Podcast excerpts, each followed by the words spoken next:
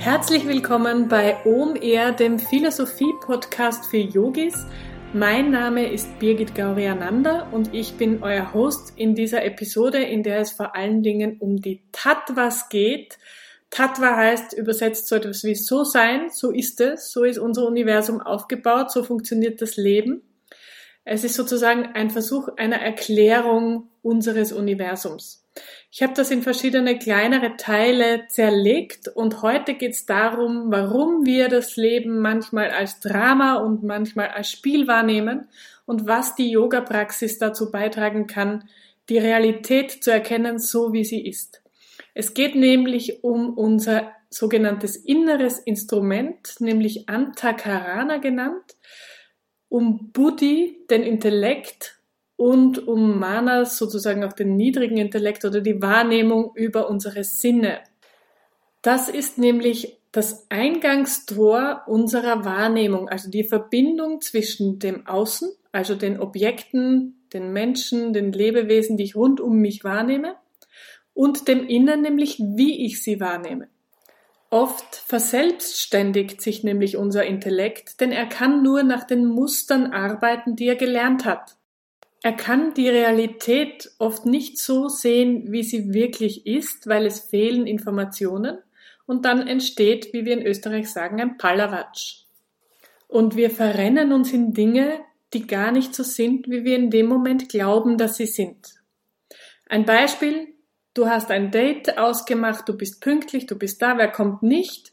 Dein Date und nämlich auch nicht fünf Minuten später und auch nicht zehn, auch nicht eine halbe Stunde später und auch nicht eine Stunde später. In dieser Stunde prozessiert dein Intellekt alle möglichen Muster durch, die er gelernt hat. Zuerst sagt er, naja, typisch, wieder zu spät, so unpünktlich, dann ein bisschen später sagt er, es ist eine Frechheit, hat auf mich vergessen, noch ein bisschen später, hat nicht mal abgesagt und wahrscheinlich was Besseres zu tun und irgendwann nach einer Stunde denkst du dir so, jetzt rufe ich alle Krankenhäuser an, vielleicht ist irgendwas passiert. Und das hat dein Intellekt ganz alleine gemacht. Da war kein anderer beteiligt. Darum und um die Yoga-Praxis, die versucht, unsere Sinne so weit zu reinigen, dass wir in der Lage sind, die Realität zu erkennen, so wie sie ist.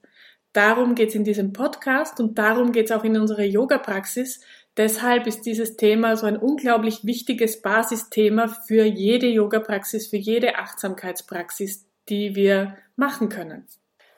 Noch eine kleine Information am Rande. Wir haben auf der Webseite www.yogazeit.at ein Blatt vorbereitet, wo alle 36 Tattvas aus dem Kashmir-Shivaismus aufgezeichnet sind. So kann man sich in diesem System ein wenig orientieren. Das gibt's kostenlos zum Download, aber auch wenn du das jetzt nicht bei der Hand hast, du wirst trotzdem alles Wesentliche verstehen, das hier besprochen wird. Beziehungsweise ist dieser Podcast auch dazu gedacht, dass man vielleicht manche Dinge auch zwei, dreimal hört. Oft ist es ja so, dass man beim ersten Mal nicht alles wirklich integrieren kann, was so da schnell gesprochen wird. Ich wünsche dir viel Spaß beim Zuhören.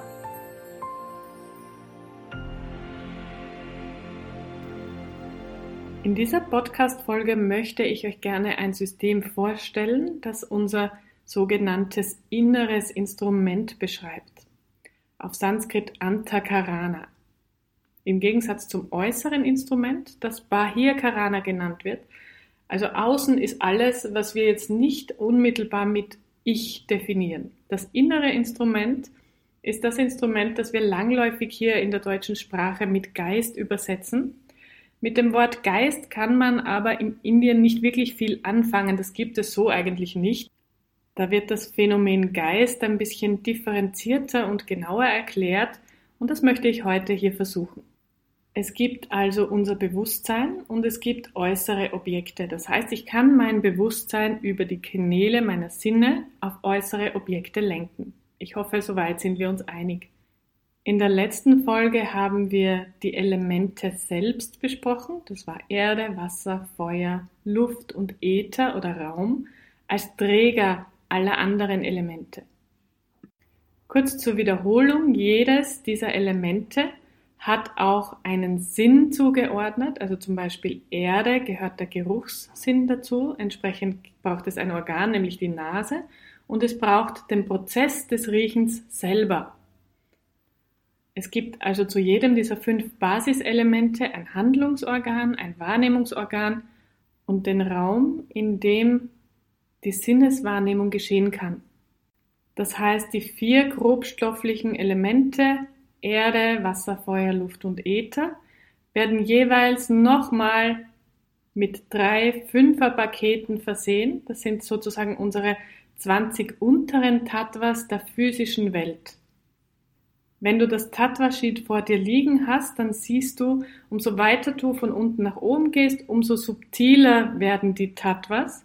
Und wir beginnen ganz unten bei den Elementen und gehen jetzt ein Stück weiter nach oben, nämlich in die vergeistigte Ebene.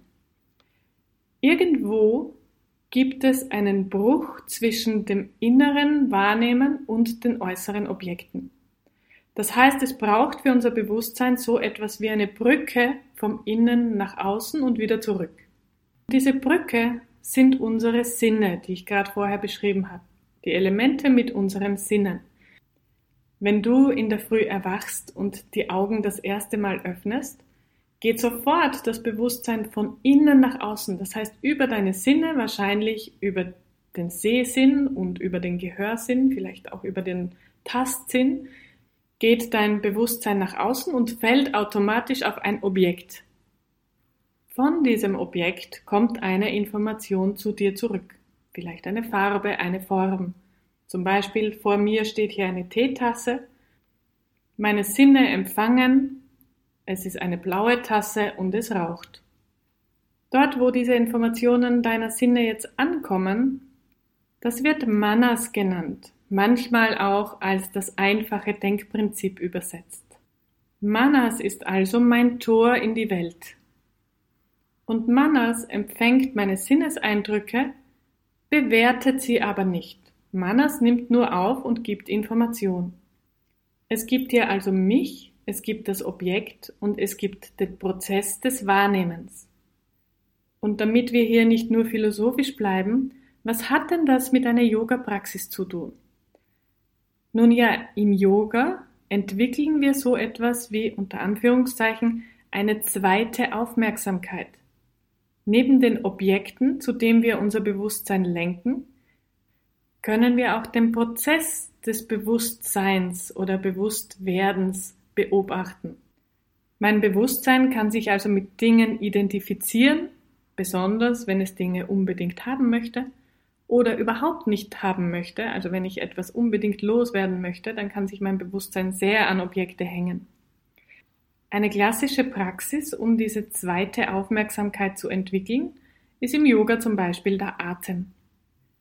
Eine regelmäßig trainierte Achtsamkeit auf deinen Atem, zum Beispiel in deiner Asana-Praxis, transformiert dein Leben auf jeden Fall. Das garantiere ich. Anders ausgedrückt kann man sagen, was ich mit dieser zweiten Aufmerksamkeit, mit der Achtsamkeit auf den Prozess des Bewusstseins entwickle, ist eine Reinigung meiner Sinne. In diesem non-dualen System des Kashmir-Shivaismus geht man davon aus, dass das Allbewusstsein, also das non-duale oberste Tattva auf unserem Zettel, in jedem der anderen Tattvas genauso enthalten ist. Vielleicht kennst du diese Aussage, wie oben, so unten, wie innen, so außen, wie im Großen, so im Kleinen. Genau das ist das System hinter diesen Tattvas. Das heißt, jedes einzelne der Elemente, jedes einzelne der Wahrnehmungsorgane, der Sinnesorgane und aller anderen Tattvas hat das Potenzial, das volle Bewusstsein zu entfalten. Im Kashmir-Shivaismus geht man davon aus, dass jedes Objekt, das ich im Außen wahrnehme, im Grunde schon in mir vorhanden ist. Wir kreieren also unsere Realität in jedem Moment neu. Das klingt jetzt so ein bisschen nach New Age Esoterik beziehungsweise nach Arbeit mit Affirmationen. Wenn das Erschaffen über das Bewusstsein jedoch so einfach wäre, dann würden wir uns ja alle eine Welt schaffen, in der es kein Leid mehr gibt aber die Kraft haben wir leider nicht. Ich weiß nicht, vielleicht hast du Affirmationen schon mal ausprobiert. Manchmal funktioniert's, meistens aber nicht. Zumindest bei mir ist das so. Obwohl im Grunde genommen ja diese Idee der Affirmation korrekt ist. In diesem System der Tattvas gibt es aber noch ein paar wichtige Zusatzinformationen beziehungsweise eine etwas detailliertere, differenziertere Beschreibung, warum es funktioniert oder manchmal nicht funktioniert. Kurz zusammengefasst, unsere Yoga-Praxis besteht darin, die Brücke zwischen unserem inneren Instrument und dem äußeren Instrument zu reinigen, sodass wir die Informationen tatsächlich so erhalten, wie sie wirklich sind. Ich finde eine wunderschöne Praxis sind zum Beispiel Pujas. Pujas sind Verehrungsrituale für die Göttin, in denen man zum Beispiel Blumen opfert oder Süßigkeiten oder Dinge, die Freude machen, um sich bei einer Göttin zu bedanken. Warum erzähle ich das in dem Zusammenhang? Weil für die indischen Yogis jeder Sinn eine Göttin ist. Was macht eine Göttin aus? Eine Göttin ist rein, sie ist vollkommen. Jeder unserer Sinne hat einerseits eine Wahrnehmung und auch ein Bewusstsein dazu. Und die indischen Yogis sehen einer Kraft, die sich gewahr ist und bewusst ist, als Wesen an. Zumindest im Non-Dual Tantra braucht man ein selbstreflektiertes Bewusstsein, um als Wesen zu gelten. Ein Körper hingegen ist nicht notwendig. Mit unserer Yoga-Praxis wollen wir die Göttin in unseren Sinnen in ein größeres Bewusstsein heben. Ist dein Sinn eine Göttin, also komplett rein, dann wirst du die Objekte, die dir vorher als im Außen erschienen sind, als dir zugehörig erkennen.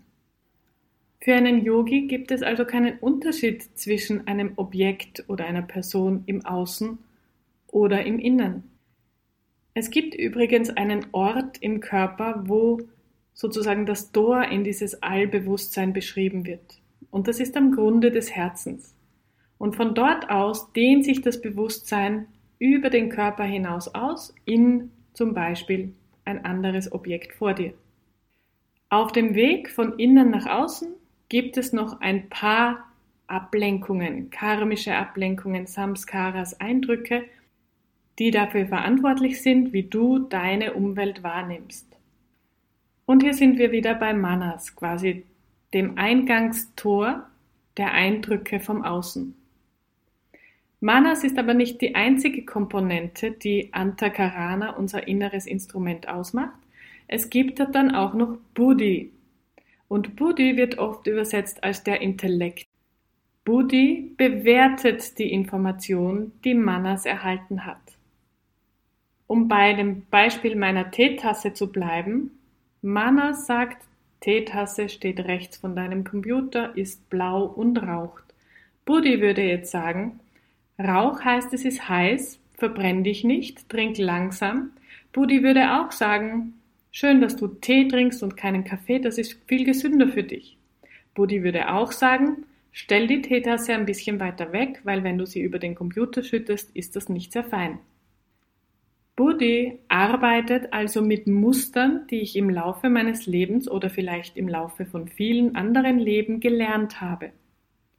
Buddhi differenziert also in richtig und in falsch und ist deswegen dafür verantwortlich, ob ich mein Leben als Drama oder als Spiel wahrnehme. Vielleicht hast du dich auch schon gefragt, warum ein und dieselbe Situation von unterschiedlichen Menschen ganz unterschiedlich wahrgenommen wird. Hier gibt es eine wunderschöne Analogie, nämlich die der Meereswellen, die am Strand ankommen. Meereswellen sind mehr oder weniger vorhersehbar. Wenn du aber jetzt am Strand entlang gehst und Spuren hinterlässt, je nachdem wie tief die Spuren sind, wenn die Flut kommt, das Wasser drüber schwemmt, die Flut wieder weggeht, werden die Spuren noch da sein, aber vielleicht nicht mehr ganz so präsent. In dem Moment, wo eine Spur am Sand zu sehen ist, werden die Wellen ihren eigenen Weg finden. Es wird ein anderer Weg sein, als wenn der Strand ganz plan, ganz eben ist. Und genau so verhält es sich mit den Eindrücken in unserem Bewusstsein. Wir haben im Laufe dieses Lebens oder vielleicht vieler Leben viele Eindrücke, sogenannte Samskaras, in unser Bewusstsein aufgenommen. Und je nachdem, wie diese Samskaras zusammengebaut sind, werden wir den Bewusstseinsstrom anders wahrnehmen.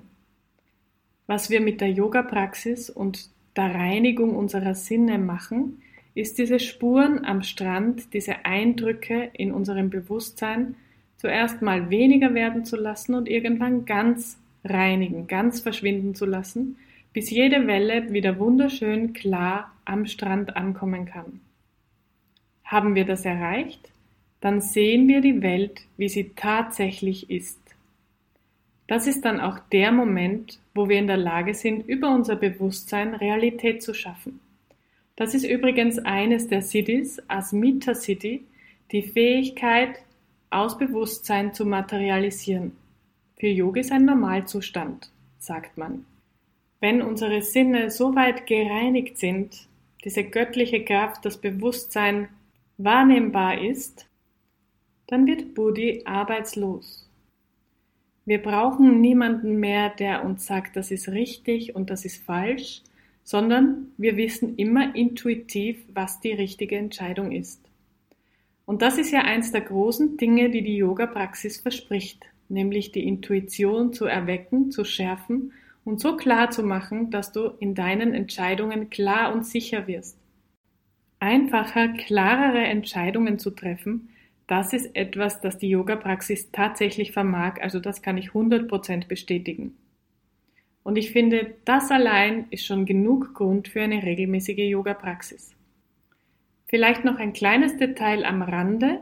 Buddhi sitzt bei den Yogis nicht im Kopf, im Gehirn, sondern es hat viele Außenstellen im Körper, ähnlich wie das Nervensystem, überall.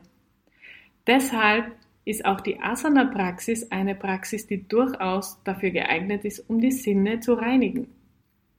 Zusammengefasst ist also Antakarana unser inneres Instrument, ein funktionelles Konzept, das die Dimensionen des Geistes beschreibt. Einerseits haben wir Manas als Eingang. In Manas kommen alle Informationen über unsere Umwelt an, also alles das, was wir als im Außen wahrnehmen, als nicht bei mir, nicht ich wahrnehmen. Und Buddhi verwertet diese Informationen dann. Buddhi ist sozusagen der Diktator meiner Realität. Und das ist wohl auch der Grund, warum sowohl bei Patanjalis Yoga Sutras als auch in der Bhagavad Gita Buddhi als wesentlicher Ansatzpunkt für die Yoga-Praxis gewählt wird. So hat die Yoga-Praxis also vornehmlich den Sinn, uns von Samskaras, von Impressionen, von Eindrücken zu reinigen, um eine klare Vision unseres Lebens, unseres Seins zu erhalten. So wie man einen Spiegel reinigt, um ein klares Bild zu erhalten, so reinigen wir unser Bewusstsein, um das Licht unseres Bewusstseins strahlen zu sehen. Aber all diese Informationen, die von Manas, dem einfachen Denkprinzip und Buddhi, dem Intellekt, prozessiert werden, bedeuten nichts, solange sie nicht für dich etwas bedeuten. Und das ist die dritte Komponente von Antakarana, nämlich den Ich-Macher, das Ego, Ahamkara genannt. Aber über das Ego werden wir eine eigene Folge machen, denn hier gibt es auch einige interessante Ideen rund um das Ego und die Wichtigkeit oder Nichtwichtigkeit des Egos. Ich hoffe, ich konnte hier ein paar verständliche Gedanken über die zwei Tattvas in unserem inneren Instrument Manas und Buddhi teilen. Und ich freue mich, wenn du Gedanken dazu hast, Feedback dazu hast, andere Inspirationen dazu hast oder auch Fragen. Wenn du gerne mal über ein Thema sprechen würdest oder besprochen haben möchtest, schreib's mir oder schreib's unten in die Kommentare und ich werde versuchen, das zu lösen. Außerdem würde ich mich sehr über ein Like freuen und natürlich, wenn du diesen Podcast abonnierst. Bis zum nächsten Mal.